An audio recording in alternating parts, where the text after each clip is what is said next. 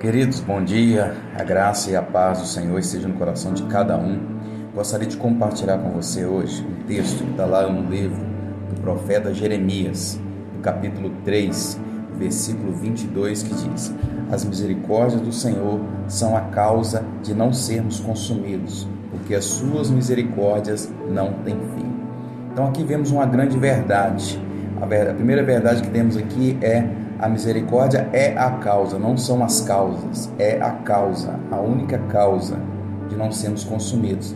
E a segunda verdade importante é não tem fim. As misericórdias do Senhor não têm fim. Então ele sempre age com misericórdia.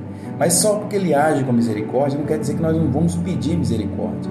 Nós temos na Bíblia um relato de Bartimeu, um homem que clamou por misericórdia de Deus. E a misericórdia ela pode ser é, também é traduzida como é, piedade, como compaixão. Então temos que em todo momento, não é clamar, Deus faz aí, faça isso, faça aquilo, mas Deus tem de misericórdia. Tem de misericórdia da minha vida, tem de misericórdia da minha família, tem de misericórdia do meu Brasil, tem misericórdia de todas as coisas, porque o Senhor quer agir com misericórdia, mas nós precisamos o quê? Clamar pelas misericórdias infinitas de Deus. Deus quer agir com misericórdia, mas nós precisamos clamar e pedir Deus, tem misericórdia. Então, nas suas orações, no momento que você for falar com Deus, peça a Deus misericórdia.